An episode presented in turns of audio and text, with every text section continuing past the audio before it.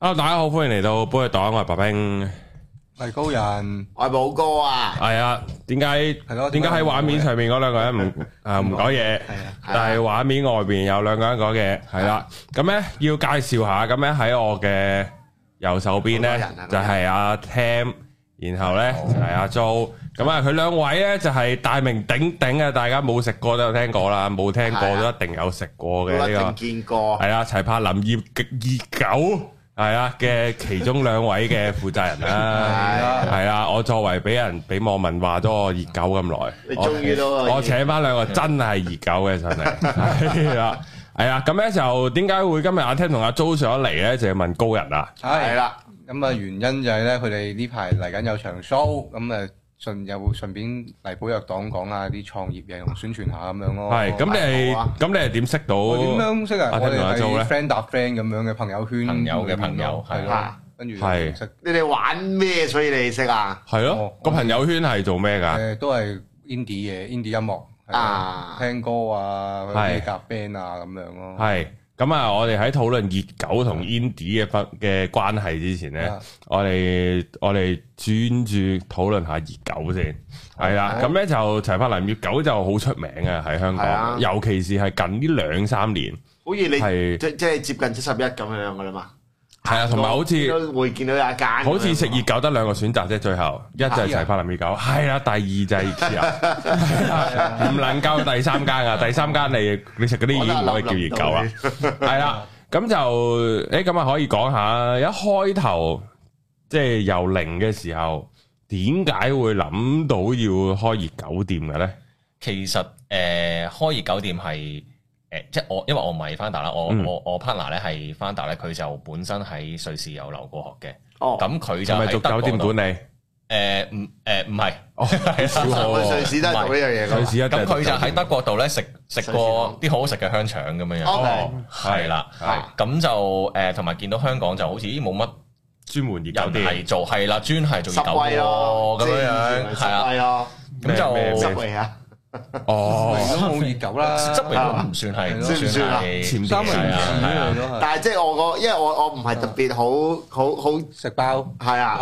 我出去食飯，同埋嗰時因為 burger 競爭好大，啊係個就個全部都都試都 burger 會試 burger，啊所以全部 burger hot dog 可能就係另一條。係啊，同埋嗰陣時係啊，坊間比較少粗身熱狗㗎。通常如果粗身就係思華力腸嘅啫，你話嗯係啊好真係好少係你揀真係德國腸款式咁樣樣係啊啊，係啊啊。有得揀腸嘅，可能已經去到嗰啲高級啲嘅餐廳。系咁，即係呢個創辦人喺瑞士讀書，然後就唔讀書吓，就借啲以酒圖鼠去德國， 玩到係啦，係啦，基本咁係一定啊啲所以咁樣先可以成功啦，盤生意啊。乖乖地讀書嗰啲就咪打工咯，去酒店管理咯，就好奇怪噶 啦，係啦。咁啊，诶喺德國就食咗好多好正嘅香腸，係啦。之後咧之後翻到嚟香港咧，就揾咗幾個即係中學同學嚟嘅，因為幾個都係咁、就搞咗齊柏林啦，咁樣樣咯。咁點，OK，解叫齊柏林因咧？為個老闆叫齊柏林係咪？ 係 清齊唔係，齊生。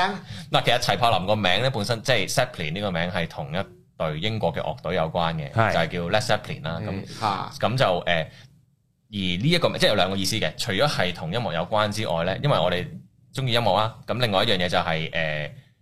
嗰個硬式飛船，即係德國有一隻硬式飛船咧，都係叫做 Zeppelin。 Zeppelin 係啊，大家去 Google search 下啦，真係成日熱狗咁，好奇怪同埋。齊柏林應該係香港人俾我哋嘅名嚟嘅，我啊哋！從來都冇中文名嘅名出過，係一路係一路都係係英文名。即係好似碧咸咁，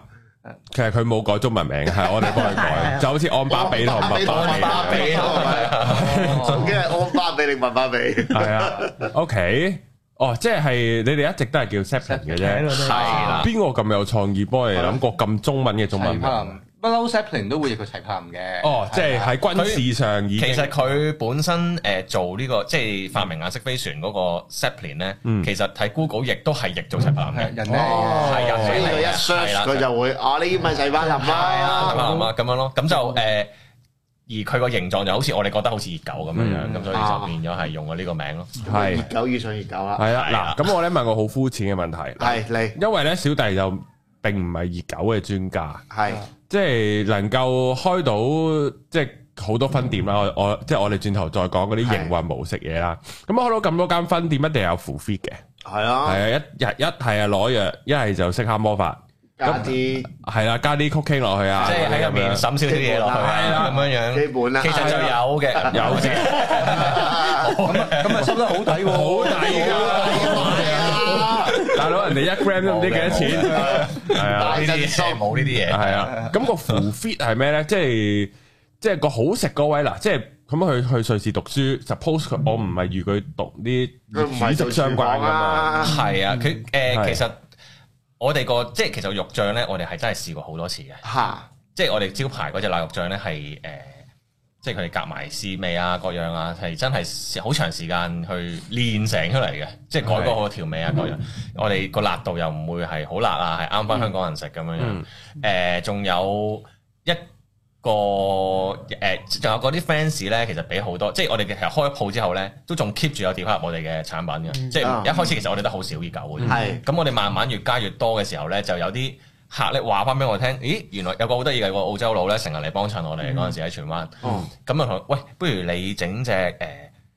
菠蘿嘅熱狗啊！哦你，整隻你整隻菠蘿，然之後我係哦加整啊咗千袋鼠肉嘅熱狗添，係啦，即係你菠蘿加千島醬，好似好似超似 pizza 咁樣樣嘅味道。然之後咧，嗰嗰只熱狗咧就成為咗我哋現在最多人嘅，仲多人食過我哋招牌臘醬嘅，哦就叫做澳式澳式啦澳式熱風城熱狗哦，就係咁嚟㗎啦，就就係係一話個關澳洲事啦，啲菠蘿我都係啦百思不得其解。我見到呢一隻狗嗰陣時，嚇點解佢關澳洲事嘅咧？菠原蘿來係用嚟 tribal 嗰個係哦啦，係啦，就係嗰嗰個誒致敬翻嘅向佢咁樣咯。嗯咁其實你話誒食其實成唔成功係，我覺得係好多時候你睇翻客人俾啲乜嘢 comment 我哋，即係我哋係睇翻佢哋回應翻佢哋嘅要求，咁我哋又做翻嗰樣嘢出嚟係咁樣咯。係啊，咁我又想問下咧，即係呢個诶，你哋喺定立個餐單嘅時候咧，你哋有冇覺得啊？其實我都係擺三款出嚟嗱，我預料又好預啲，啲人嗌嗌嗰啲，咁我加到十款、十五款咁樣，你哋有冇呢啲掙扎噶？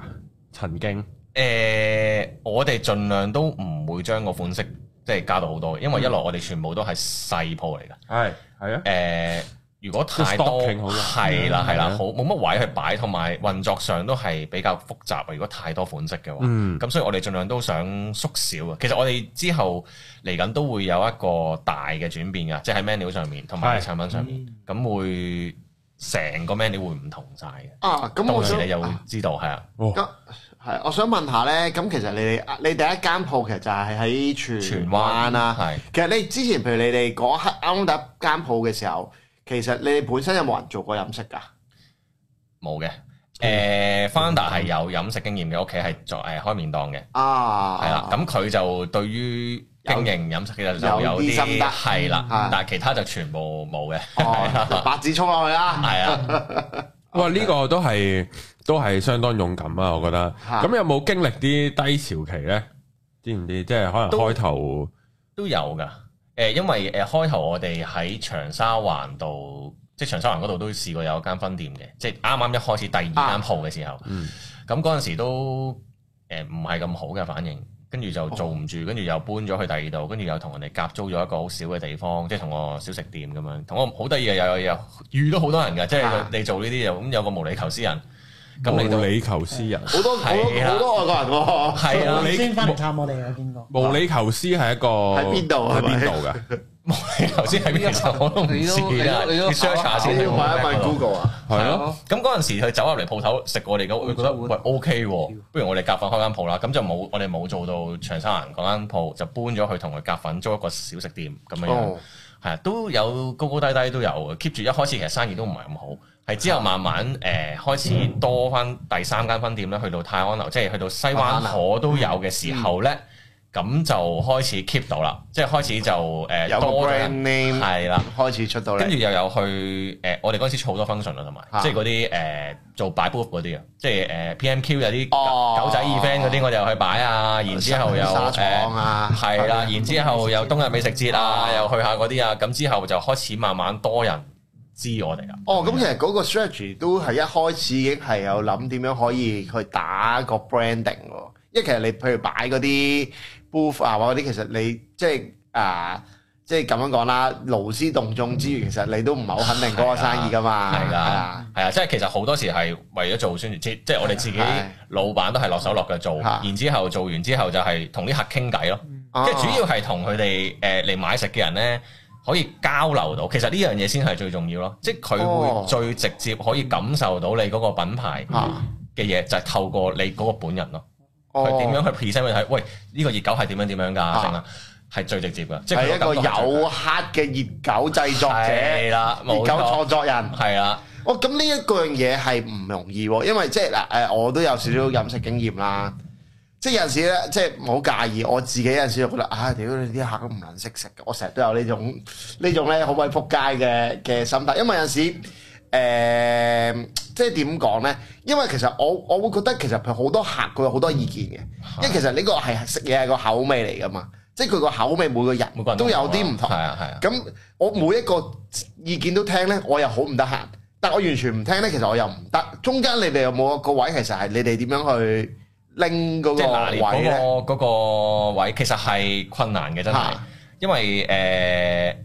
意見一定有好多㗎啦，係啊擺出嚟海量有好多唔同。好誒唔我好哋啊？都乜我都有哋其實係會考慮咗誒嗰個運作同埋個品質嘅評，即係為先先啊嘅，啊啊！即係要維持到我哋嘅一致性，維持到我哋嘅品質啊運作上係暢順為先。咁顧客當然係好重要嘅考慮啦，我哋會調整，但係係會 base on 一啲即係。我哋又配合到嘅，而又有又有建設性嘅建議嗰度咧，我哋係會調整嘅，即係我哋會、啊都會 keep 住聽一明啲。即係其實你你首先就係都要顧及嗰個，即係譬如你真係實際上落鋪頭做嘅同時做唔做嗰樣嘢先啦。係啦，係啊，即係啦你你整到包冇，錯即係鮑魚煲誒鮑魚嘅，跟住刺魚刺肚咁樣係啊一個一個熱狗，你做唔到噶係嘛啊？OK，咁但係第二個問題啦，咁譬如咧，一開頭其實你哋都係可能幾間鋪咁樣樣啦，即係都可能好多時候老闆都會自己落場去做啦，個 quality 一定係可以可以保證到噶嘛。係咁但係去到你開始越嚟越開得多嘅時候，其實就會即係有種係你上我明明我將軍我想做呢樣嘢，但係其實可能你落到去下低嘅時候有好多嗰、個我叫我叫做 trans 我叫做嗰個 data 會 lost 咗噶嘛？係啦呢啲你哋有冇遇過呢啲情況咧？誒、有啊，其實我哋一路其實咧做 franchise 咧，最主要就係要處理呢一個問題，係就係你去到最後隻手唔係屬於你嘅時候，點整點樣翻咧？係啦，所以我哋其實誒個、產品咧，其實一路都簡化緊嘅，一路即係盡量將可以變嘅因素咧減到減到最低，減到最低係啊啦係啦，我哋其實擠漲啊各樣啊，我哋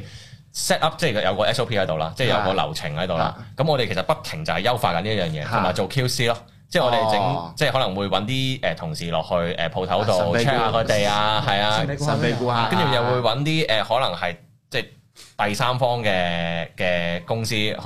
去誒嗰啲有啲 marketing 嘅哦 agency 咧，佢哋係會幫你寫埋即係做一啲 comment，啊幫你做埋一啲宣傳咁樣樣嘅。咁、我哋喺嗰啲誒 comment 嗰度咧，我哋又可以知多啲呢個出誒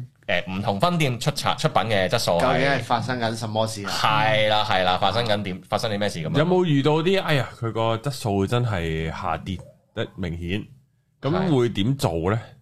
行埋去就話你戇鳩啊咁樣，定係會點樣咧？係啊，唔係唔係真係做翻啲啊啦，唔係，即係我哋會，我哋會誒，唔係，即係我哋會同佢哋溝通嘅，即係我哋會同佢啊講誒，即係每一次其實發現到有問題咧，即係我哋有人，譬如我哋個 patient inbox 我哋嘅，啊嗰啲係最直接嘅，嗰啲我一定會處理係嘅，全部都會處理。九成都係都係 complain 嚟㗎。係啦，九成都係球評嚟噶，咁就誒會直接同翻嗰間分店嘅誒店負責人嗯係啦，負責人講翻咗先，跟住睇下發生咩事。係啦係啦邊位同事？但係正常都話冇冇好食喎咁樣，即係我我預佢哋可能都係呢啲反應咁，冇啊係好食喎咁樣，即係跟住就誒投即訴係嗰個假啊，隔離鋪啲競爭對手嚇我啊咁 咁樣，衰啊！會唔會有呢啲啊？即係誒一般都好合作嘅。哦，OK，因為我哋其實同誒啲 franchise 個關係關係咧，其實都唔錯，嗯係啦，哦同埋都唔錯我哋都誒，其實 franchise 加入嘅時候咧，我哋都會有個見即係見面啊， interview 咁樣樣啦。係啦，我哋係係要睇下佢個人係 O 唔 OK，莫待你再選擇人，人亦能選擇你啊啦。係啦係啦咁樣樣咯， 誒，咁啊呢度咧可以再問下啦，咁咧就係你哋而家有大約幾多間分店啊？直營加埋 franchise，誒呃 total 加埋就四十三間熱狗，哇！勁噶啦，香港得十八區，平均一可區以寫超個過電兩子出嚟間㗎。啦整個店 主個店 字到樹心個店字出咗嚟噶啦，個樹心邊睇下幾時去埋長洲啊、梅窩啊嗰啲就寫到噶啦。噃。OK，咁就誒、诶、即嗱，我哋先問下直營先啦。直營就叫真係唔係 franchise 啊啦，嗰個人可能本身都識啦。诶、咁都可能一半一半嘅話，都廿間係直營啊。咁係你哋點樣去審視直營店咧？即係想開嗰個係 friend 啦、親戚啊，定係點樣嘅咧？定係自己開，然後诶啲、員工全部都係我請啫，即係有所謂有個店鋪經理咁樣。誒，呃其實大部分直營嘅店咧都係親，即係都係親朋戚友開嘅，嗯。哦，係啦。係咁啊自己我哋股東自己開嘅都有，但係好少啦，依家已經，因為我哋開開始個總部咧哦要開始做後忙邊啦，啲係啊嘅。嘢啦。咁就誒、呃大部分直營嘅店咧都係即係親友咯、朋友咁樣啊樣，嗯屋企人咁樣咯，或者係 O K，啊咁然後咧就係 franchise 啦。咁 franchise 咧呢度，诶、我哋之前其實有一集講過 seven 嘅，係啊，咁啊，大約講下即係 franchise 咧就係嗰次我哋係訪問咗一個誒 join 咗 join 咗 seven 嘅間嗯咪一個就係即係佢係 franchise。咁正常咧就係叫做齊柏林二狗，咁佢哋就係一個 franchise 啦。咁然後咧你就去啊，你哋個品牌可唔可以攞嚟？誒俾我用啊咁樣，然後你哋就供貨啦，或者你哋誒你哋招牌技術或支援者一啲啦特定嘅一啲嘅支援啦。誒，如果其他店可能有啲就係哦要管埋你裝修嘅，因為要似樣嘅咁樣，咁一個咁樣嘅所謂特許經營嘅模式啦。你哋有冇開？你哋開頭啊？你哋去到幾時諗啊？不如 franchise 啊？係咯，都應該有一刻係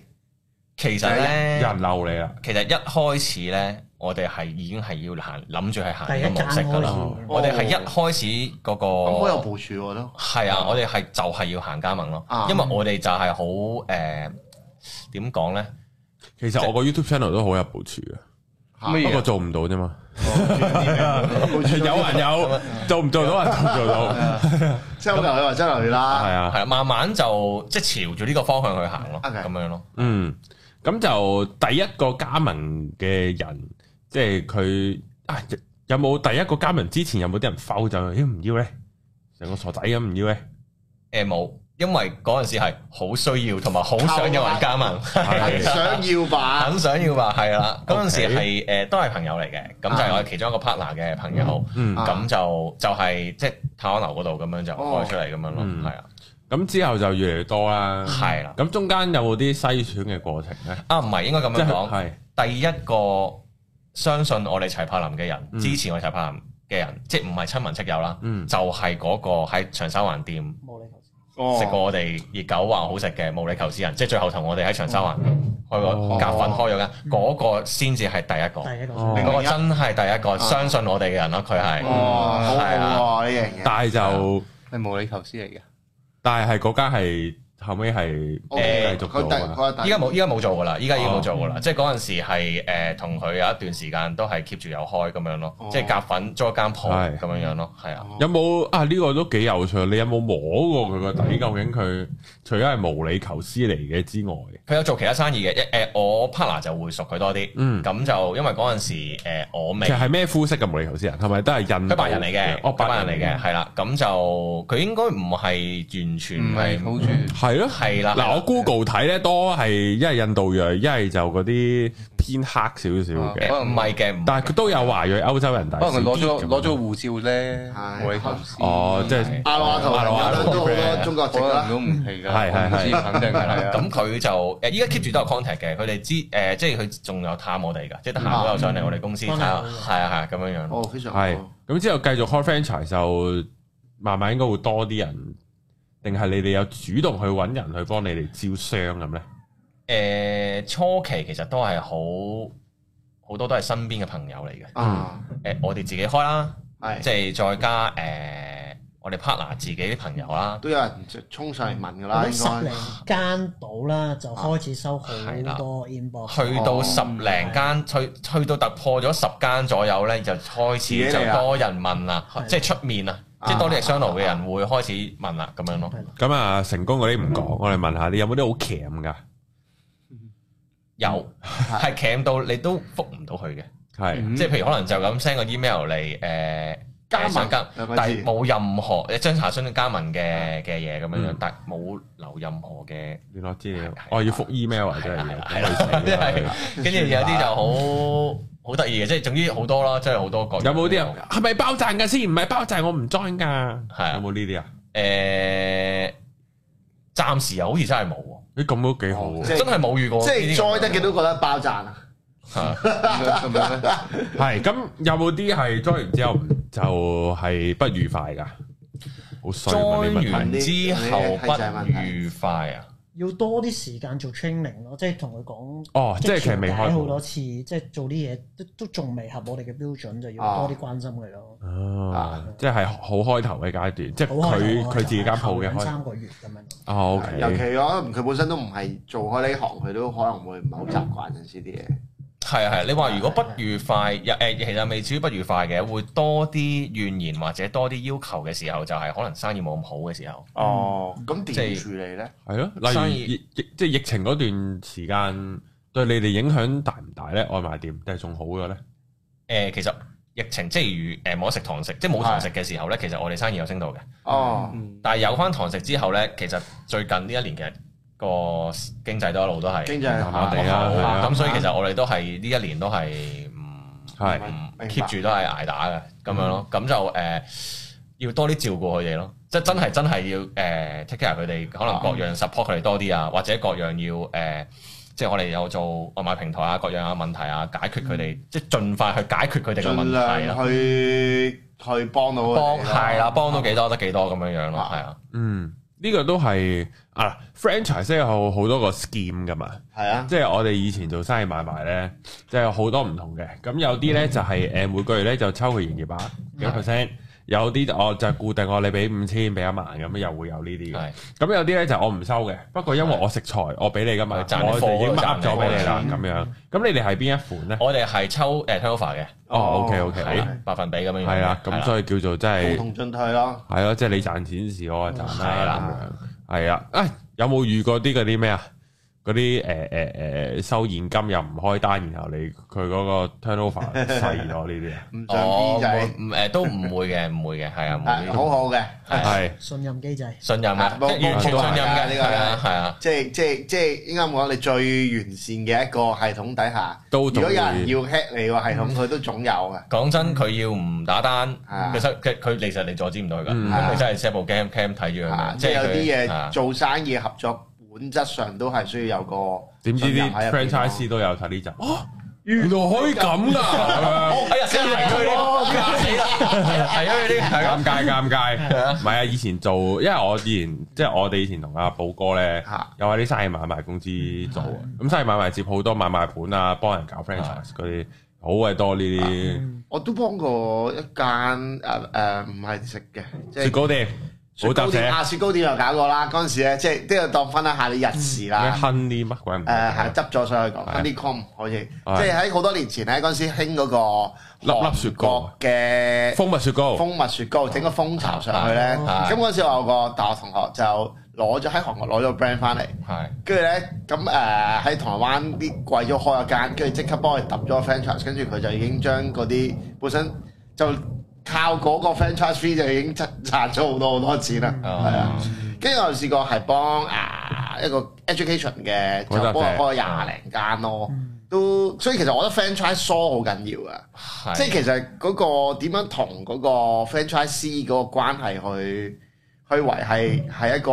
藝術嚟，我覺得真係一個藝術嚟啊！咦？咁呢個誒咁啱啱有講就係喂，如果生意差少少，我我幫你哋諗計，咁可能搞啲即係哦裝外賣平台，解做埋外賣啦，有冇幫到手咧？你哋覺得？誒都幫到嘅。嗯係啊嚇啦，咁誒同埋我哋總部都會有一啲優惠，即係誒、可能嗰個 turnover，即係抽成嗰度嗰個計算嘅方法會有啲調整就一就啊啦，係啦，即係知道嗰個哦啊壓力都啊即係都有高嘅咁樣有有偈傾啦，有陣時有啲嘢有偈係傾啦係啊啦，明咁大家即係共同進退共咁同樣啦，係啊即係你你呢幾年都辛苦嘅，係咁啊，嚟緊即係想繼續開落去啊，定係咩發展啊？係咯，誒會減慢啲嘅，同埋會轉會嚟緊嗰一年咧會有個轉型嘅我哋公哦司，咁、嗯產品上面都會有好大嘅轉嗯變嘅。誒、大約係 Q2 度啦，買到哦保持買住買個實際價先。少少關子先。大家就期待係啦啊，睇下自己會唔會出 trader 啦。 係啊，咁啊，然後咧，快啲啦然後我哋嚟到今日訪 問嘅重第點啊啦，第二個階段啦。咁啊，我哋唔講熱狗啊啊，我哋講翻阿高人嘅強項，我哋講翻煙啊約誒呢個 indie 嘅音樂。咁就究竟點解呢個齊柏林熱狗同 indie 音樂係有關拉係上嘅咩咧？關係除咧？咗個名之外，其實本身因為呢呢個名就係頭先講啦，同 Led Zeppelin 即係同音樂係有啲係關係啊嘅。係啊，咁就呃誒係、其中一個，即係本身嗰三個 founder 入面咧，其中一個就係好中意音樂嘅。嚇咁佢就我都係我哋中學同學啦，咁我都中意音樂啦。咁所以就誒、我就想俾多啲人知道咧，公司其實係同音樂係好有關係嘅，啊即係誒、呃尤其是係 indie 啦。咁我自己都有聽 indie 啦啊，咁、我識所以就識咗高人啊嘅朋友啦，嗯即係即係咁就誒。咁樣識咗啦，認識了咁樣哇係啦係啦，認識我哋咪前咧有講啊，佢咧有嗰個好好好有趣，我第一次聽啊，係呢個熱狗、啤酒同埋音樂係呢三樣嘢係點樣嚟㗎？即係點解有呢個你講有冇法去過嘅？啲 music fest 啊？你應該冇少啊去少啊過少啊啲 music festival 可能都係一年幾日咁樣，可能喺室外、戶外，甚至乎哦係郊外咁樣。係咁你冇咩可以食噶嘛？咁哦，你即係外國啲萬人空巷嗰係啲，啊係哦，啊，嗰啲 booth 咁樣，可能賣得最方便簡單嘅嘢食，其中一樣咪就係熱狗咯，冇錯同埋啤酒咯。其實我哋喺一七年定係我唔記得咗幾耐之前啦，啊嗯好似一八年定一七年，我哋喺誒山頂呃誒唔係山頂嗰度叫咩草民音樂節啦，係咪叫哦做？唔知十五你記唔記得？喺一個荒山野嶺上面啊嘅，有個戶外嘅有個戶外嘅音樂節，我唔啊我哦有啲印象係啊，去去去嗰啲誒唔知獅子山定邊度咁樣。啊係啦係啦我喺唔個營哇喺個營地，然之後係啦兩日三日咁樣啊係係啦，我哋哦就喺嗰度咧整個熱狗嘅。啊啊啊即係佢哋有個好得意㗎，有個石屋，石屋入面咧有啊誒有唔同嘅即係餐廳小店啦，即 OK 係都唔係餐廳㗎啦，即係得個煎輕自煮嘢食嘅啫。係因為就有個雪櫃咁樣，大家就喺度整嘢食咁樣，啊啊啊好凍啊，凍到黐線。因為我哋喺嗰度過埋夜啊嘛，哦，跟住咁樣做到好夜嘅，即係你夜晚十點已經凍到撲街㗎啦，即係荒山野嶺已經係啊荒山野嶺已經係，跟住就好深刻嘅，所以嗰時係好正嘅，但係咁就熱狗其實真係我覺得係好係係一種好街頭嘅嘢嚟嗯嘅，即係本身熱狗就唔 Street 係 food 誒係啦，就唔係喺餐大餐廳度食咁樣樣，係用咁就好手食啱嘅應該係啦，唔係係啦刀叉嘅。係啦，係好咁奇就。怪噶嘛，成日覺得叫你用手食，好點講咧？好 organic 嘅成件事，啊即係好點？我唔知點講，好即係地啱啊呢樣嘢係啦好地係啊啦係好街頭嘅嘢係食，咁所以係好，亦都好啱睇 band show 嘅時候食咯。所以嗯。Ờ. 哦咁然後就即係叫做本身開頭就誒老闆又中意音樂係啦，係喜啦歡，音又樂各樣啦。咁之前係有搞過 band show 嘅，有係係一九年嘅時候係一個好搞 band show 尷尬嘅日子，係啊可以講噶，就就咪可以咪八十蚊咯，係係啊。啊係啊，可以講嘅，唔係日子可以講㗎嘛，係係係搞 band show 啫嘛，嗰日冇嘢㗎。啊啊就 喺誒係啦，喺個尖沙咀咯，係尖沙咀附近嗯咧有個酒吧咁就搞咗場 band show，咁就揾咗啲朋友嗯 indie band，都係高人嘅朋友咁樣樣啊啦，又有係啦，搞場 show 咁嗰晚都幾好玩，又有嘢食咁樣樣，係幾開心，嗯係啊，朋係叫我有熱狗食，幾好啊！係啊，嗰次係我嗯哋就係真係第一次搞 band show 嘅，哦係啊，咁我哋其實。疫情啦，因為跟住之後一九年，咁就一路都冇搞到，係啊。咁今年呢，我哋就想再搞翻，咁好得意嘅。我哋其實十月嗰陣時已經想搞一個噶啦，但係嗰陣時呢，就因為有個場，因為依家 indie 呢，搞 indie 其實最棘手嗰個位呢，喺個場地嗰度，嗯冇場地啊，冇一個可以容納到可能誒百零二百人嘅，即係可能可以細搞，可以。即係彈性即高係好似啲啊，樣樣咁嘢都要偷偷摸摸、鼠鼠偷偷係啊咁啦，樣樣，係啦，係啦，咁就變得好棘手咯件事啊。即係你最低消費咧，你已經係去到九展 music 松啦。係啊，啊即係你最低消費喎嗰度係八全企位五百啊，五百八百啊，嗯差唔多啦。係，因為我要講咧，就 indie show 以前咧就有啲比較細啲嘅場，可能一百人內嘅。咁嗰啲場其實就最適合一啲誒、呃叫做真係 indie 啲，冇冇話叫叫做你好強，但係。因係為嗰啲但係嗰啲場咧，永遠係會固定地每個禮拜都會搞，咁、你就會有一班人，你就固定地，你每個禮拜都會去嗰度入去，誒、有咩睇，睇下咩嚟先，咁樣嘅一個再形成嘅一個圈，蒲係點啦，咁樣樣。係啦，咁嗰個 size 咧，嘅場咧，而家就已經全部都唔存在㗎啦，哦係啦、咁啊變咗，如果我哋一啲 indie band 要搞 show，咁你可能要要俾一大嚿錢出嚟，就 book 一個大場咯，邊有咁多係啊錢？即係你，因為你你冇 HA 都冇埋啦，依家係咁 HA 你冇冇咗埋 HA 都冇咗啦。咁誒，你變咗最低消費都去去到要去去到到九點 music song 嘅時候，咁又係咁你同埋你件事好唔 indie 啊已經。係係啊，你唔係你諗下以前 HA，哇！你睇下即係第二代嗰陣時，嗯即係第即哦係嗰陣時嗰種喺工廈嗰度啊嗰種嘅氣息、嗰種嘅文化氣氛嘅啊感受係冇嘅，完全冇嘅喺舊時。嗯啊咁所以就變咗好困難咯，件事 OK 係啊，喺場地嗰度咯，主要係同埋如果一大少少咁嗯就，即使揾呢啲 band 又要可能搭啲係有名氣啲嘅，啊如果唔係會大會會破產嘅大佬，我我真係要賣嗰只熱狗先頂多一場數啊！嗯係啊，所以呢啲係係啊咯，睇下幾時個社會又會多翻啲呢啲場咯係啊，即係尤其是近排個疫誒呢個疫苗通行證又冇咗啦啊，嗰啲入場嗰啲又可以坐翻晒一白啦，嗯，係啊，咁就可以好多啦。咁你哋一月十七號係嗰場係鐵定咗搞噶啦嘛，係啊，搞掂咗㗎啦，係終於搞掂咗。其實其實就本身係 Sonic Zeppelin 咧，我哋個名叫 Sonic Zeppelin 啦，就係我哋誒搞音樂嘅，即係諗住係講多音樂啲嘅係啊，跟條 line 咁樣啦。本身係二零二二嘅。啊但係依啊 家就查咗2023查咗個二字改一改先改一改先，先係啦，要咁樣就要變咗二零二三咁。因為之前係我哋都嘗試過一路想搞嘅嗯，咁就因為場地有啲問題啦，嗯咁咪一路都搞唔到，搞唔到咁啊褪咗去要去到二二三年年頭先搞到咁嗯樣樣。咁誒，其實十月嘅時候都想搞一個 indie 嘅 show 嘅，咁就真係個 line up 都係全全喺晒度 indie 啊嘅，全 indie 真係真係再唔同嘅，即係個 line up 都係。咁但係個場地嗰度就可能有少少出現咗事，咁樣就搞唔成，啊咁就變咗係變咗一月十七號呢場 show 咁樣樣 OK 喺麥花臣。有咩有咩有咩 band 啊？咁有咩 band 有咩聽拉入啊？誒呃有 tonic 啦，嗯有 per se 啦。嗯咁有誒逆流啦，咁大重型嘅逆流啦，啊重型音樂，咁就有誒 Smoking Hard Rock 啦，就係好好犀利啊！Smart Hard Rock 真係好犀最利，正，好犀我利，最中意嘅，係啦係啊。咁誒係四隊都係啊好好正嘅 band，呢個呢係我同阿高人一個好咩一個最南轅北轍嗰個唔同呢，係喺音樂嗰度係完全體驗到出嚟我嘅。品嚟㗎，啱啱嗰四隊呢，啊我係得一隊冇聽過嘅啊，啫，而我就一定。對冇聽過。而我就一定知道高人係一定最中意嗰隊嘅，係必然係嘅，啊係啊，係啊哦必然係啊，其他三個名你都聽噶，過，係啊。。而我知我剩翻嗰個高人就係最中意嗰個，呢個係冇呢個定律嚟嘅，啊係啦。咁喂都勁啊！呢個呢個係啊，呢個卡士嘅陣容係啊係咁就喺麥花臣搞嘅，冇錯。賣飛嗰啲開始咗未㗎？誒開始賣緊㗎啦，KKTix 嗰度已經有得賣㗎啦。係嗯我大家記上得去睇啦我。上請麥花臣係小薯茄嗰啫喎，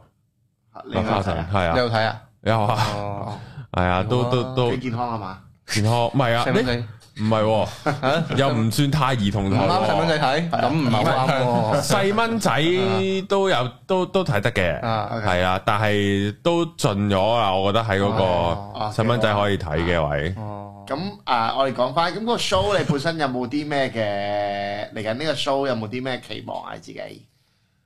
就係賣晒啲飛，誒，呃冇錯。嚇？請大家幫我呢個買晒啲係啊買晒啲飛。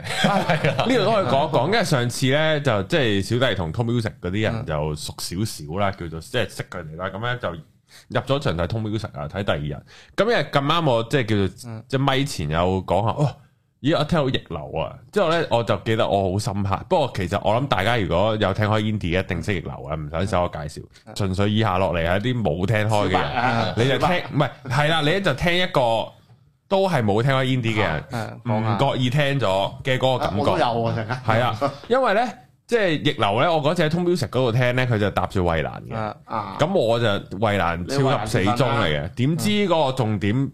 係走唔嗯咗。喺衛蘭度，哦，喺逆流嗰個男嗰個 vocal 度啊好撚勁個 vocal，即係去到佢佢本身唱 verse 都冇乜嘢嘅。嗯佢一去咗 chorus 咧，佢仲好勁啊！佢因為佢係嗰啲啊嗰、個唔係即係 scream，係啊咁佢佢其實佢嗰首歌佢可以唔 scream 咁唱嘅嗯，佢又有唔 scream 咁唱，佢有 scream 咁唱，哇！佢一唱 scream，哇係好撚震撼啊！嗯，即係因為我一直都唔明，屌有咩好聽做乜春啫？咁即係你總會知道有啲人係咁樣嗯唱，係哇！咁樣唱歌好聽咩？啊！即係作為一個聽張學友同陳奕迅 嘅人，咁樣唱歌好因咩？為我哋都係主流啦，即係咁啦。係啊，咪好棘啊！大家覺得我，但係嗰一次真係好深刻，我知點解，同埋一定要現場係啊聽咯拉佢，啊你呢拉佢係啊，你要 live 聽你嗰個氣氛咧，嗯然後全世界邪教咁樣樣咧，好似就係全個揈到場頭都甩咁係樣，揈到頭我啦第，一係我就係 day one 去噶嘛，係我睇南第一次睇南洋，係男人派跟對住哇！我男人又係好，我係 mind blown 係啦，啊即係我真係我我好，好即係我完全聽唔到唱乜啦，但係我個 vibe 我就要明咗啊係啊感覺。係要現場係係好開嗰下心啊先感受到嗰其實其下，實真係好開心，即係係嗰嗰個嗰個 vibe 啊！係，所以我咧其啊，其實咧啱啱即係嗰個 line up 咧嘅，對於即係對於我呢啲好好啊，即係個入場門檻低啲啊，好好啊，即即係如果四隊都唔識咧，我好難好難撳落個即係掣你度會覺啊。得好似我我我我誒有會啲聽啲咩尷尬㗎咁喎樣咁樣我好似係啊，但係有啲識啊，咁啊，譬如通力超出名啦，係係啦 per se 都好出名啦，咁樣係咁然後哦，佢原來搭即係搭住咁，然後係可以有個好好嘅體驗啊。我覺得冇話有咩緣由係會揾 Tonic 同埋 per se 佢哋去其實 Tonic 本身係因為我哋覺得佢好適合我哋啊，即係個形象。啊，係啊係啊，咁所以誒，我哋都有揾佢熱血啊哋寫咗一首歌嘅，其實我哋講埋咯，係啊，所以都係係啊係啊啊，講咗寫一首寫一首歌咁，都講咗出嚟啦，冇計啊。係啦，講爆爆爆咗香爆爆香咩港，啦，唔係好多人聽唔啦係，仲要呢個，仲要呢個節目早過首歌出，係咩係啦，係啊，嚇佢尋日先拍完 MV 啫嘛，佢係話啊，哦點呢度係喎冇理由兩三日剪完嘅，係啊，我禮拜六出啦呢度咁樣咯。 ，Pizza 咯，係有，Pizza 啲啦要煲啲期待度噶嘛。但係首歌係關於齊柏林二狗嘅，誒，唔關係㗎於熱嘛。狗嘅，哇，嗯有 feel 喎！係同熱狗有關嘅，咁有趣，即係好明顯係聯想到係熱狗嚟嘅。啊，哦誒， OK，係食嗰隻而真係係食嗰隻，哦係啊唔 OK 係唔係我唔係唔係自己嘅啦我見你好奇怪嘅眼神望住我，嗯， 好尷尬喎！香腸有關嘅，哦，OK，OK 係嘛係啦， OK，係係 OK 係咁樣樣咯。 OK，咁就誒、呃、覺得佢哋好啱，啊因為誒佢哋即係本身佢哋即係烹啦，即係早期少少嘅時候比較係啊係啊烹多少少啦係啊係啊。咁就覺得都誒 OK 喎，揾佢哋都幾啱我哋品牌喎，啊都嗯有活力咁樣又有即係老土啲㗎，其實真係咁啊追夢咁樣樣，嗯係咪仲講都係啊咧？咁樣即我係仲好驚佢第一頭嗰，因為我都 Tonic 係咯係通常頭首歌咯，首歌 Q N Q N 啦，Q N 係啊追夢啊就嘛，係好撚熱血嗰係可以陣啦，係即係十幾年前啦已經。係啊，咁就咁 Last Christmas 咧，咁就係搞笑嘅，但係我好中意嗰首，我借錢俾你啊嘛，啊我借錢俾你係係啊，啊，係係熱血啊，真係熱血嘅。咁你話 per se 嗰啲誒，其實我哋係想即係點解會揀呢個 line up 咧？就係、我哋想多元化啲啊。嗯，啱啊，即係譬如誒、呃可能新新少少嘅 band 又會有揾，同埋誒即係重型啲嘅。其實最主要我係想咧有誒、呃有人知道多啲 indie 嘅樂隊啊，有嘢發生緊，係啊，即係引啲再人大家嚟睇有啲嘢帶一帶咁樣冇咯。錯冇錯，即係誒 Tony 本身都好犀利啦，已經咁、就誒靠誒大家一齊就再即係做一件事出嚟咧，多即係有等個向心 indie 力係啦，多等啲，最可以凝聚多啲相似嘅冇錯。嘅嘢，或者一啲可以大家都可以 open 啲，唔會個門檻好似喂你 indie 我一定都完全唔識㗎啦，即係啊係會有啲心理關口㗎嘛，即係完全你未去過，係啊即係第一次買啊唔唔講嗰啲例子啦，誒誒第一次買鹹書，係啊係啊，聽過呢啲啊，唔係第一次買咩？第一次買買春啊，係嘛？都我諗唔可以到買咩你都啊可。以用到㗎，即係你第一次買出，你同都埋可以哎用到仲㗎。有第一次取消呢個疫苗通行證，第一次唔戴口罩都有心理關口啊，我都唔知堂唔堂食好啊，而係啊，家都有啲驚。係係啊，啊，所以即係嗰種第一次嘅嗰種嗰種啊心理關口心理咯，關口咯，要係容易啲克服咯，或者叫容易啲入口啊入，口即係係你一嘢嚟四代係我哋覺得好正嘅嘢，但係出面啲人唔知咩嚟噶嘛。但係我哋四而家四隊循序漸進咯，Tonic 又出名老牌啊係嘢，跟住嗯 per se 就近年新興。係啊。係啦，清新係啊啲，跟住嚟個逆流重型正嘅，又係啦又係又都開始浮緊出嚟啫，浮緊大家某程度都會知嘅係嘢。最後嚟多個 post rock、s o in half note 咁樣，又帶大家嗱 indie 就可以去到咁樣嘅。可以高人係點識呢對？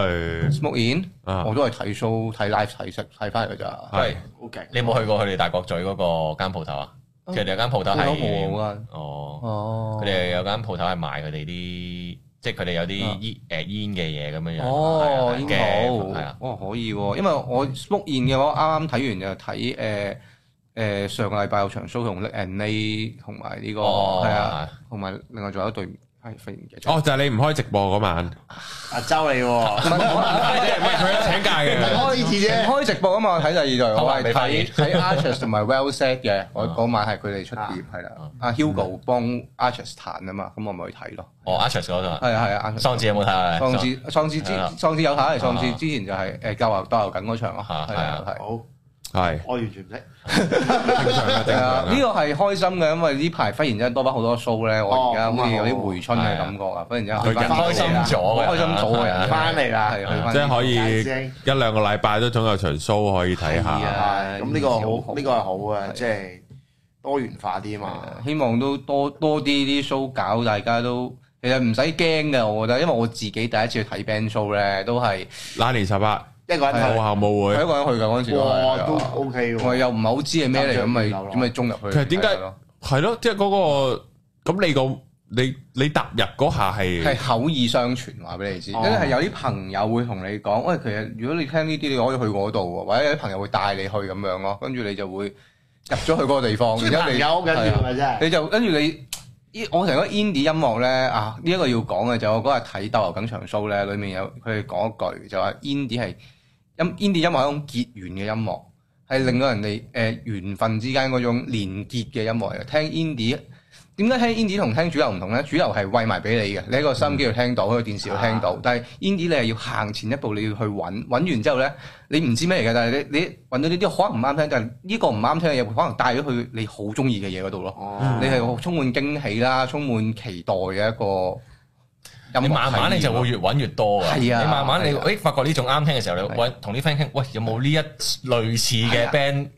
介紹啊？跟住你就會一路慢慢就聽落去，聽落係啊去，聽落去就會係咁去更睇加呢啲咯。多，更加多嘅係嘢啊啊。嗯咦？咁你我哋聽咧？ rap 差唔多，係啊，我我我哋唔好問嗰人，咁點解你又會接觸 indie 音樂咧？開頭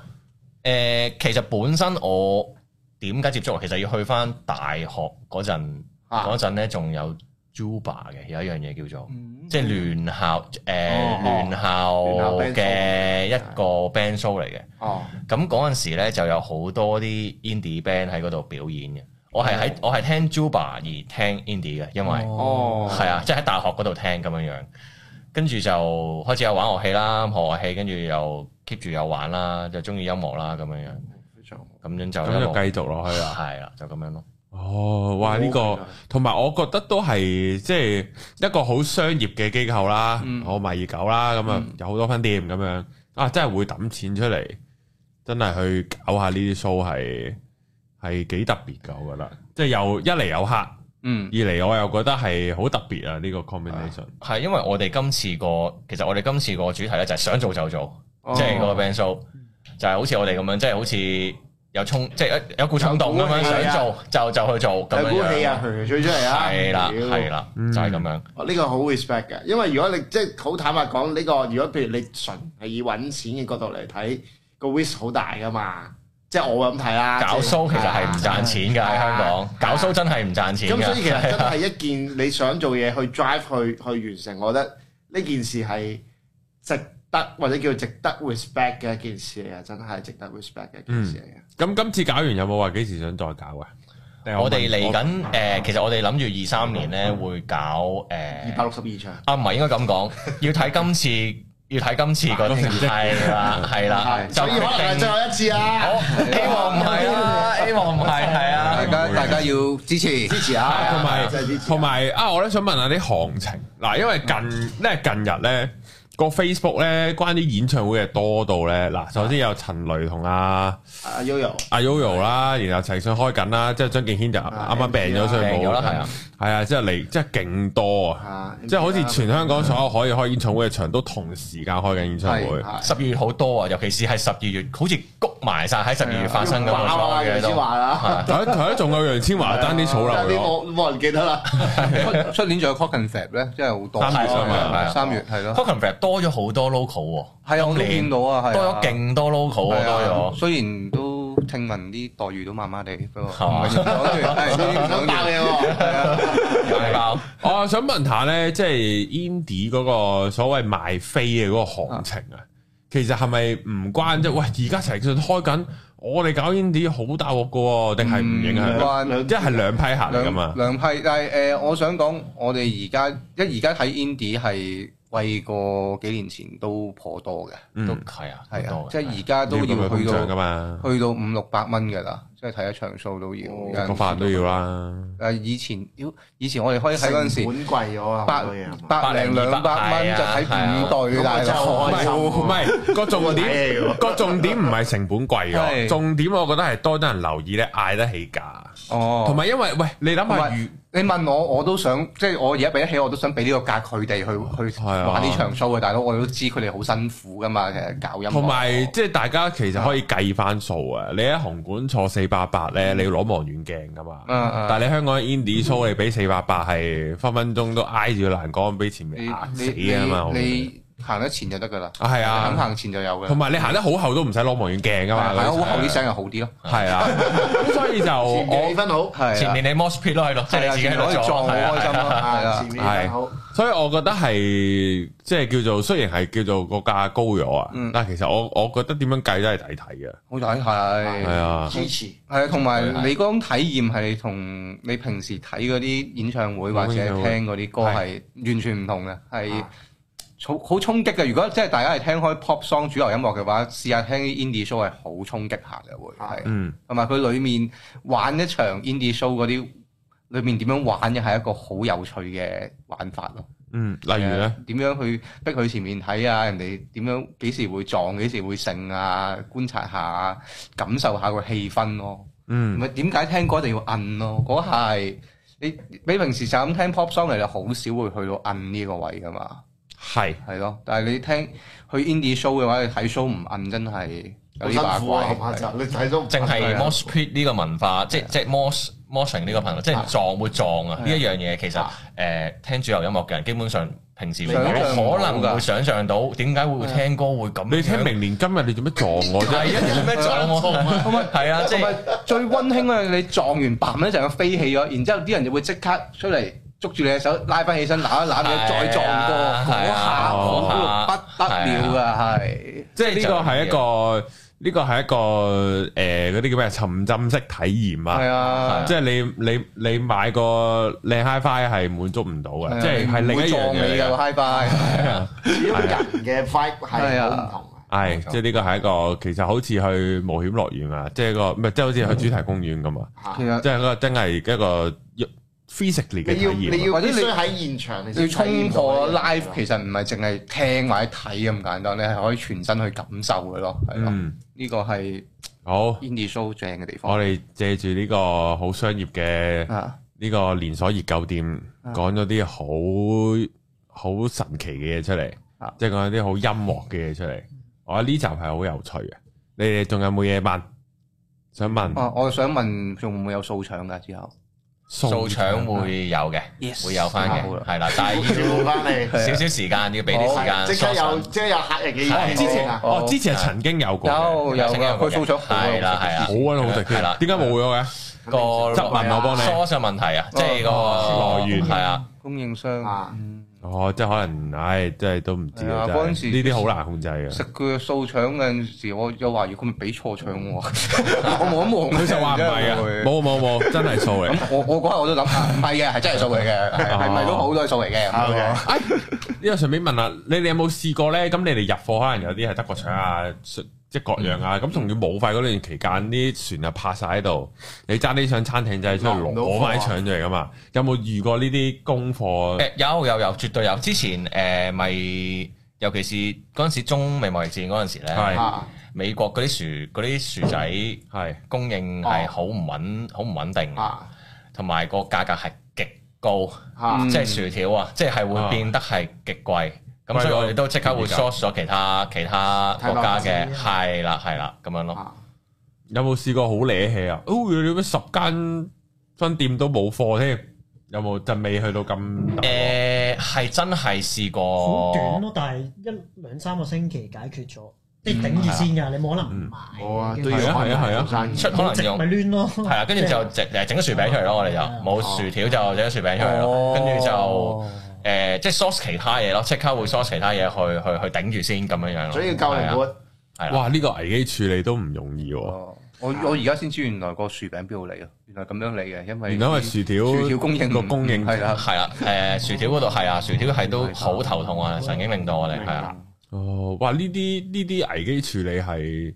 正常人會賴屎嘅喎，呢啲做得生意即係下一刻㗎真係殺到嚟，其實冇啊噶，你你嗰下你去到嚟殺到嚟嘅時候，你就要會搞噶啦，係啊，嗯